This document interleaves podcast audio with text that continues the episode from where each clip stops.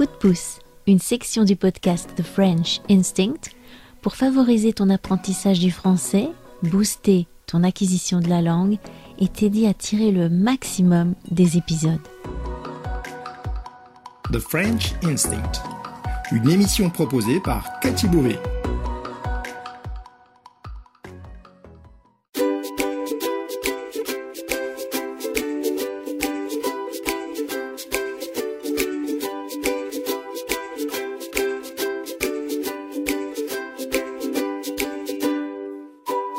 Je vous propose aujourd'hui un coup de pouce autour de l'épisode 4, le mystère des chaussettes égarées.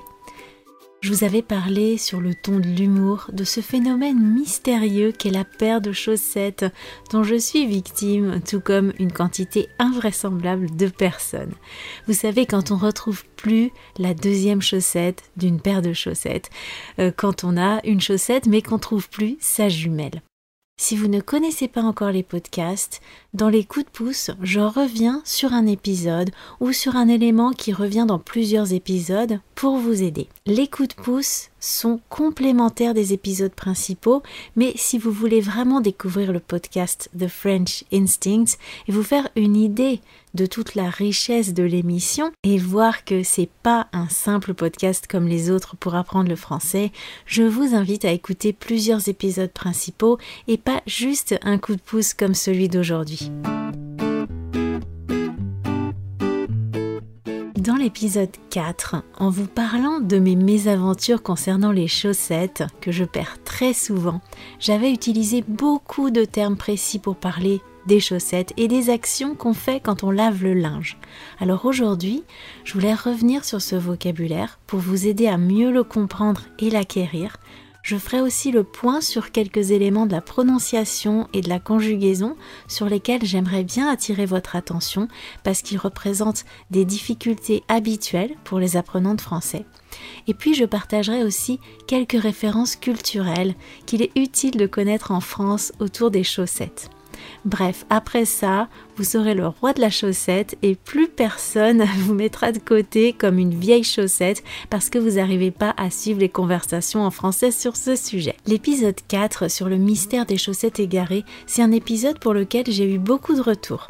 D'un côté, des retours très positifs sur le thème et la façon dont je l'ai abordé, euh, qui vous a beaucoup amusé. Et puis j'ai eu quelques retours, deux très précisément concernant le volume de la musique. En deux ans et demi d'émission, deux personnes m'ont écrit en me disant que la musique de fond était trop forte sur cet épisode et que ça les gênait pour bien comprendre ce que je disais. Deux, c'est pas beaucoup, vous me direz, mais je me dis que si deux personnes différentes m'ont fait exactement la même remarque, c'est qu'il doit y avoir d'autres personnes qui ont pensé la même chose et qui n'ont rien dit. L'épisode 4, ça fait partie des tout premiers épisodes que j'avais fait avec les moyens du bord en m'enregistrant avec mon téléphone et je maîtrisais pas encore complètement euh, le logiciel d'édition audio. Depuis, vous avez certainement constaté que j'ai fait beaucoup de progrès. Mais c'est vrai que les premiers épisodes eh ont une qualité un peu moindre. J'ai donc édité cet épisode, l'épisode 4, en diminuant la musique de fond écoutez ou réécoutez l'épisode 4 avant d'écouter ce coup de pouce si vous voulez comprendre de quoi je vais vous parler maintenant. Faisons un petit point sur le vocabulaire. Déjà concernant les chaussettes. Je vais reprendre des mots que j'avais employés en vous les expliquant. Je vais vous inviter à vous souvenir des mots que j'avais utilisés, donc à faire appel à votre mémoire ça vous permet de revoir ces mots et aussi euh, de savoir comment les décrire. Ça vous permet d'avoir du vocabulaire précis et de pouvoir vous expliquer en français si vous trouvez plus le mot euh, exact que vous cherchez. C'est très difficile de se souvenir précisément des mots si on les a rencontrés seulement une ou deux fois. Donc ce petit exercice, ça vous aidera à vous rafraîchir la mémoire. Et si vous voyez que même en ayant déjà écouté l'épisode 4, plusieurs fois peut-être. Certains mots que je vais utiliser aujourd'hui sont totalement sortis de votre mémoire. Ne vous en faites pas, c'est normal. Euh, si vous écoutez ce podcast, c'est que vous avez au moins un niveau intermédiaire en français et que vous avez donc réussi à retenir déjà énormément de vocabulaire dans cette langue. Assez pour pouvoir en comprendre suffisamment, comprendre suffisamment de ce que je dis pour apprécier le podcast. Sinon, euh, ça serait pas agréable pour vous de l'écouter. Il y aurait trop de choses que vous comprendriez pas. Alors vous pouvez être fier de vous pour ça et de la même manière que vous êtes arrivé jusqu'ici, vous arriverez progressivement à acquérir encore plus de vocabulaire. Pas de panique, ça prend du temps, mais vous y arriverez petit à petit. Il ne faut pas être pressé. Parlons donc chaussettes. On a différents types de tissus pour les chaussettes. On peut choisir des chaussettes qui ont une seule couleur ou bien des chaussettes qui ont plusieurs couleurs et parfois même des dessins.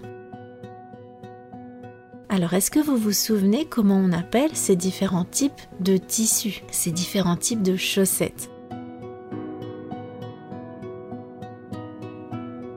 Quand des chaussettes ont une seule couleur, on dit que ce sont des chaussettes unies. Quand elles ont plusieurs couleurs, on dit que ce sont des chaussettes fantaisie. Elles ont plusieurs couleurs et parfois des dessins qu'on va appeler des motifs quand on parle d'un tissu. Uni, quand on parle d'un tissu, ça veut dire qu'il y a une seule couleur, une unique couleur, c'est uni. Alors que des chaussettes fantaisie, c'est des chaussettes qui vont avoir plusieurs couleurs et des motifs, donc des dessins. Le mot fantaisie, vous pouvez l'associer à la fantaisie. Faire preuve de fantaisie, c'est sortir de ce qui est ordinaire, faire preuve d'originalité, d'imagination.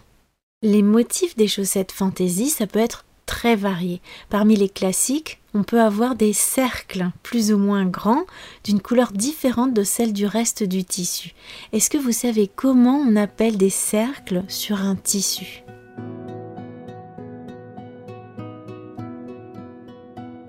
On appelle ça des poids. C'est un tissu à poids, des chaussettes à poids. Si les poids sont gros, on dit juste à poids. Si les poids sont assez petits, on dit que c'est des chaussettes à petits poids. Attention, ne confondez pas le mot poids avec le mot point. Un point, c'est vraiment tout petit. C'est ce que je peux faire sur une feuille en posant la pointe de mon stylo sur le papier. Ça, c'est un point. Un poids, c'est plus grand qu'un point. Ça va avoir la forme d'un cercle et ça va occuper une surface plus ou moins grande. Poids, point.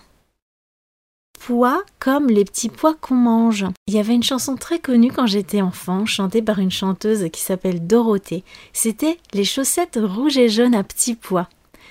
Et mes chaussettes rouges et jaunes à petits pois. Et mes chaussettes rouges et jaunes à petits pois. Je vous mettrai le lien de la chanson parce que si je la chante, ça risque d'être plutôt catastrophique. Si vous dites rouge et jaune à petits pois à un Français qui a autour de 40-50 ans, c'est quasiment sûr qu'il pensera aux chaussettes et à cette chanson. La chanson a d'ailleurs été reprise et modernisée aujourd'hui. On a donc des chaussettes à pois et on a aussi souvent des chaussettes qui ont plusieurs bandes de différentes couleurs. Comment on appelle ce motif? Est-ce que vous vous souvenez?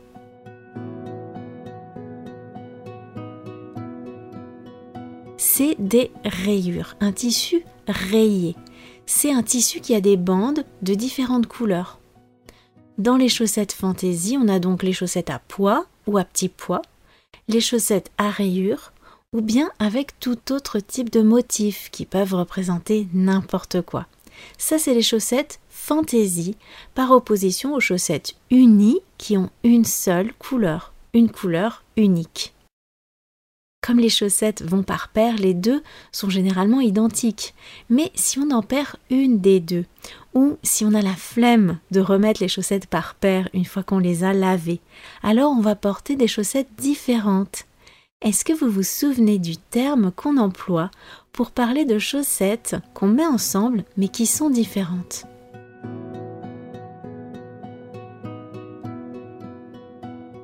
On dit que c'est des chaussettes dépareillées dépareillé, ça veut dire qu'il n'est pas pareil. on a des chaussettes dépareillées. Et souvent, on n'aime pas mettre des chaussettes dépareillées, alors que finalement, c'est pas si important que ça si on y réfléchit. On a le mot pareil, et à partir du mot pareil, on fait dépareiller. Quand on achète des chaussettes, elles viennent par paire, mais très rapidement, on peut se retrouver avec une seule chaussette. Est-ce que vous vous souvenez du terme qu'on emploie pour parler de cette pauvre chaussette restée seule, sans sa jumelle? C'est un terme assez fort qui peut même nous amener à ressentir de la tristesse pour cette pauvre chaussette. On dit que c'est une chaussette orpheline. Un orphelin, une orpheline, c'est un enfant qui a perdu ses parents, qui se retrouve seul. C'est donc un terme extrêmement fort et évocateur, mais c'est surtout amusant finalement quand on l'utilise pour parler d'une chaussette. Ça fait sourire.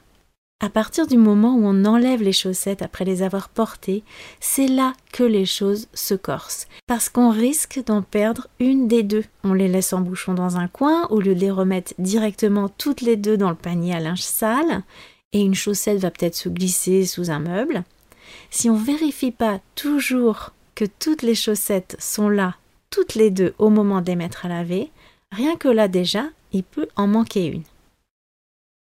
Est-ce que vous vous souvenez du nom des différentes étapes quand on lave le linge?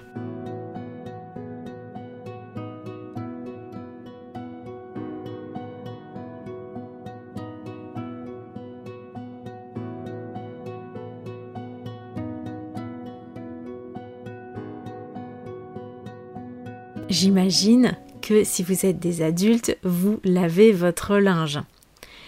La première chose à faire, c'est de séparer le linge en le triant. On va trier le linge en séparant le blanc des couleurs. Une fois qu'on a trié le linge, on le met dans la machine, dans la machine à laver. On peut aussi dire le lave-linge. On met le linge sale dans le lave-linge et on ajoute la lessive, le produit qui sert à laver le linge. Pour faire référence au fait de laver le linge, on peut dire faire la lessive ou faire une machine le lavage, le rinçage et l'essorage, généralement c'est la machine qui fait ça toute seule, sauf si on lave quelque chose à la main, bien sûr. Le rinçage, rincer, c'est quand on ajoute de l'eau pour enlever la lessive. On rince le linge à l'eau une fois qu'on l'a lavé avec de la lessive. Et l'essorage, ça arrive après. C'est quand la machine se met à tourner très vite pour enlever un maximum d'eau des vêtements la machine essore le linge une fois qu'il est rincé. Vient ensuite le séchage et soit c'est la même machine qui le fait aussi, euh, soit on sort le linge pour le mettre dans une autre machine appelée un sèche-linge. Ou bien on peut aussi le faire sécher à l'air libre, soit sur un étendoir, soit sur un fil à linge à l'extérieur si le temps le permet. En Bretagne, il y a vraiment qu'en été qu'on peut faire sécher le linge dehors. Et encore, euh, même à cette période-là, il faut bien s'assurer qu'il ne va pas pleuvoir. Le reste de l'année, en tout cas, c'est beaucoup trop humide pour sécher. C'est donc difficile de ne pas avoir de sèche-linge. En hiver, quand il fait froid, si on fait du feu, on peut faire sécher le linge sur un étendoir devant la cheminée. Mais dans tous les cas, il va toujours y avoir des périodes de l'année où on ne peut pas faire sécher euh, ni dehors parce qu'il fait trop humide, ni dedans parce qu'il fait pas assez froid pour faire du feu. Et là, on est obligé d'avoir un sèche-linge. Une fois qu'on a étendu le linge et qu'il a séché, on doit le ramasser en le mettant dans un panier à linge et le plier puis le ranger. Bref, reprenons les différentes étapes. D'abord, on trie le linge en séparant le blanc de la couleur. On trie puis on lave. Ensuite, on rince, on essore, on étend, on ramasse, on plie et on range. Ça fait beaucoup de verbes du premier groupe, donc facile à conjuguer, sauf un. Vous avez repéré lequel? On a les verbes trier, laver, rincer, essorer, étendre, ramasser, plier et ranger. Même si vous y connaissez pas grand chose en conjugaison, vous avez sûrement repéré que tous les verbes que j'ai cités avaient une terminaison identique, sauf un, lequel? On a donc trier, laver, rincer, essorer, étendre, ramasser, plier et ranger.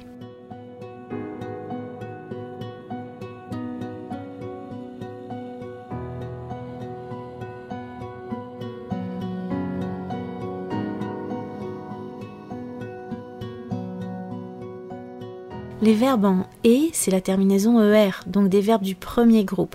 Pas de difficulté particulière, c'est des verbes réguliers. Je vous invite à revoir les terminaisons des verbes du premier groupe au présent de l'indicatif. Pour le participe passé, pas de difficulté non plus quand je parle de l'action qui est terminée. J'utilise le passé composé avec le verbe avoir au présent et le participe passé terminé en et, e accent aigu. On a trié, on a lavé, on a rincé, on a essoré, on a ramassé, on a plié, on a rangé. Par contre, le verbe étendre, c'est un verbe du troisième groupe qui se conjugue sur le même modèle que le verbe attendre, que vous connaissez peut-être davantage. Ne confondez pas avec le verbe éteindre, qui est très proche au niveau de la prononciation. Éteindre, éteindre la lumière, le contraire d'allumer. Ici, on parle du verbe étendre. Est-ce que vous entendez bien la différence? Étendre, j'étends le linge. Éteindre, j'éteins la lumière. On a deux voyelles nasales, en et un, qui peuvent peut-être vous poser des difficultés. Et la conjugaison de ces deux verbes n'est pas la même. Pour le participe passé, étendre se conjugue également sur le même modèle qu'attendre. On va donc dire qu'on a étendu le linge.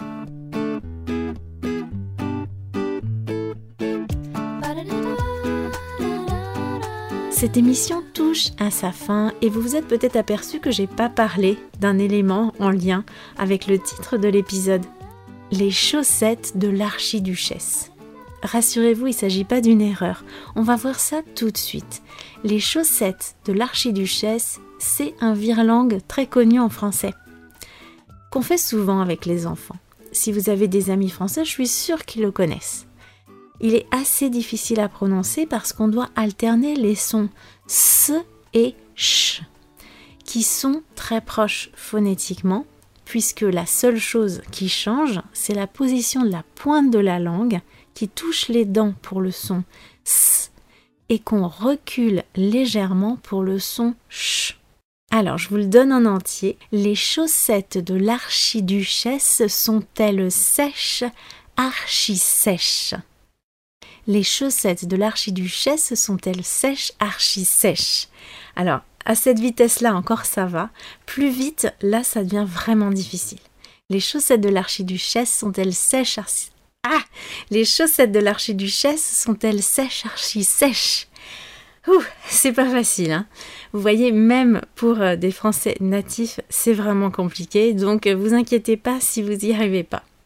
L'archiduchesse, c'est un titre de noblesse. Et archi, on peut l'utiliser familièrement avec un adjectif pour dire très. Archi sèche, ici on dit que les chaussettes sont archi sèches. Archi sec, c'est ce qui est très sec. On place archi devant l'adjectif. Les chaussettes archi sèches, ça veut dire qu'elles sont complètement sèches. Les chaussettes de l'archiduchesse sont-elles sèches, archi sèches? Entraînez-vous et puis dites-moi si vous avez eu des difficultés ou si ça a été très facile de faire ce virlangue. Si vous avez des questions par rapport à certains points abordés dans cet épisode, ou si vous voulez tout simplement discuter avec moi de ce sujet et pratiquer votre français à l'oral, vous pouvez réserver une séance en ligne sur Zoom avec moi. Dans le lien que je mets dans la description de cet épisode, vous retrouverez la chanson dont je vous ai parlé, le lien pour réserver les séances avec moi, et si vous êtes membre de The French Instinct Plus, vous pourrez accéder à la transcription avec des notes explicatives utiles. Faites-moi vos retours sur ce coup de pouce. Est-ce qu'il vous a plu? Est-ce qu'il vous a été utile ou pas? Voilà, j'ai vraiment besoin de connaître votre opinion à ce sujet. Je vous souhaite une belle semaine et je vous dis à la semaine prochaine. A plus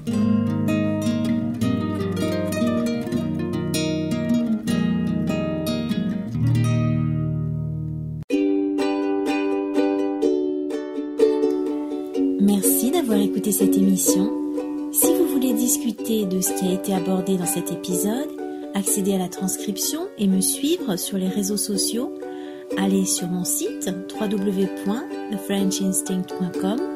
Vous trouverez le lien direct vers cet épisode dans la description du podcast. On se retrouve au prochain épisode. pour une nouvelle bulle de français. À bientôt!